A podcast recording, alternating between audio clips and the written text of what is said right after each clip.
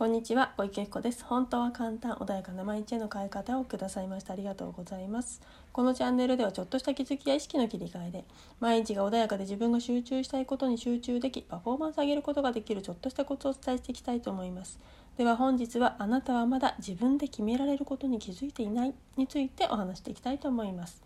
はい、では今日はですね、えー、あなたはまだ自分で決められることに気づいてないということで、何だろうって思った方もいるかもしれませんけれども、あの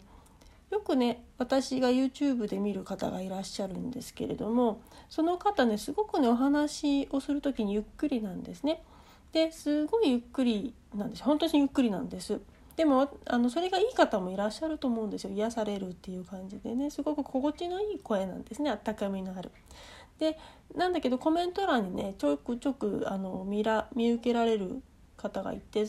あの言葉はゆっくりすぎるとかもっと早くなりませんか？とかそういうねコメントを結構いただあの書いてる方がいらっしゃるんですね。だけどあの YouTube って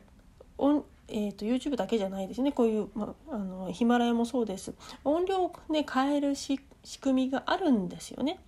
1.2倍速にしたりとかね1.5とか1.25とかね1.75とか倍とかもしくはねゆっくりすることもできるんですよ。でもし本当に自分でそれが聞きたいのであれば自分あの遅いって思ってイライラするのであればその機能を使えばいいんですよね。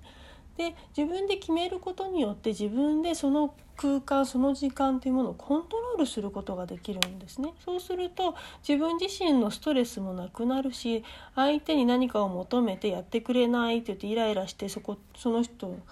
とのね不安も生まれるってこともなくなるのです。あの全然その方がいいと思うんですよね。ところがね誰かに求めてしまってよくねうまくいかなくて喧嘩してとかイライラしてって文句言ってるっていう方結構見受けられるので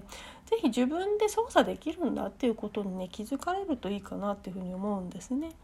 でもちろんそのね何か例えば今の私のね例じゃないけれどもその人の YouTube が嫌だって言うんだったらもう見なきゃいいわけなんですよでも見たいというならばあの何か変更することはあると思うんですねもちろん何か雑音とかでねあの聞き苦しいっていうのはご意見として伝えていいとは思うんだけれども速さとかそういうものもすでに変えられる機能があるものについてはあの対処できるのでわざわざそこをね一生懸命伝えてお互いになんか不快に思う必要性はないんじゃないかなってすごく思ったりするんですよね。で音量とかのこともねよくあの見受けられたりもするんだけれどもあのなんだ音量も自分で上げることも下げることもできるんですよね。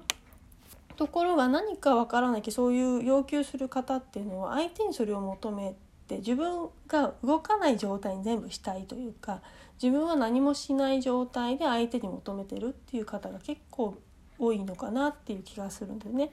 でもそれをやってしまうと結構生きにくいと思うんですよ。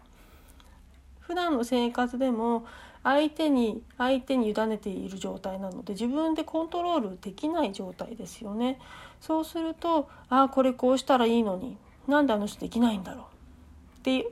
このもう嫌な気分不快な気分を持った状態で過ごすことになりますよねそれってすごくその後にも響いてしまうし、ね、あのいつも言ってるけど自分が思ったことが現実化するっていうこの世の中においてそれを思った瞬間嫌なことがその後連続で続いちゃったりするんですよね。でもしかしたらね「あのザ・シークレット」っていう映画映画というか動画をね見たことある方はね分かるかもしれないですけど朝何か足をね壁に壁とか、えーと、タンスとかにぶつけて痛いと思ってイライラするそうするとじゃあそのイライラのまんまじゃあ歯磨きもしてとかやり続けるとその負の連鎖がずっと続いちゃうわけですよね。ところが足痛いまあこんな時もあるよねって開きあのでそこで今もうき切り替えて歯磨きとかもリフレッシュしてああ歯も綺麗になって気持ちいいってやるだけでその後は全然変わってきてしまうんですよ。なので何よりも自分自身のその感情を持ってるってこと自身がその後を全部変えてしまうので一番損っていうことがね適切かどうかわからないですけども自分にとってマイナスになるのは結局自分のその思考なんですよね。相手がどんなに相手をねいっぱい責めたところで責めている時の自分の感情がそのままになるので結局自分が一番嫌なことの連鎖を引き寄せてしまうので誰もあの本人が自分自身が一番得してないというか自分が自分でかわいそうなね選択肢をしているっていうことになるので是非ね自分で自分のその感情とかその空間っていうのはコントロールできるんだよっていうことをねあのぜひぜひね気づいていただけるといいかなってあの頭で分かっててもね結構いざとなってるいざとなるとねそうじゃなくなっちゃうことってあると思うんです私もあります。なので、ま今一度ねあそうじゃそうだそうだこの空間を自分の意思で変え変えることができるんだっ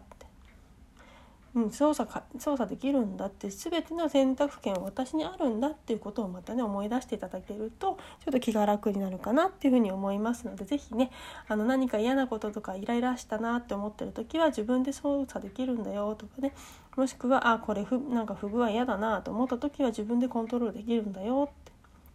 でもしくはもちろんね自分のコントロール下にないところであの相手にアドバイスできるところはねしていいとは思うんだけれどもあの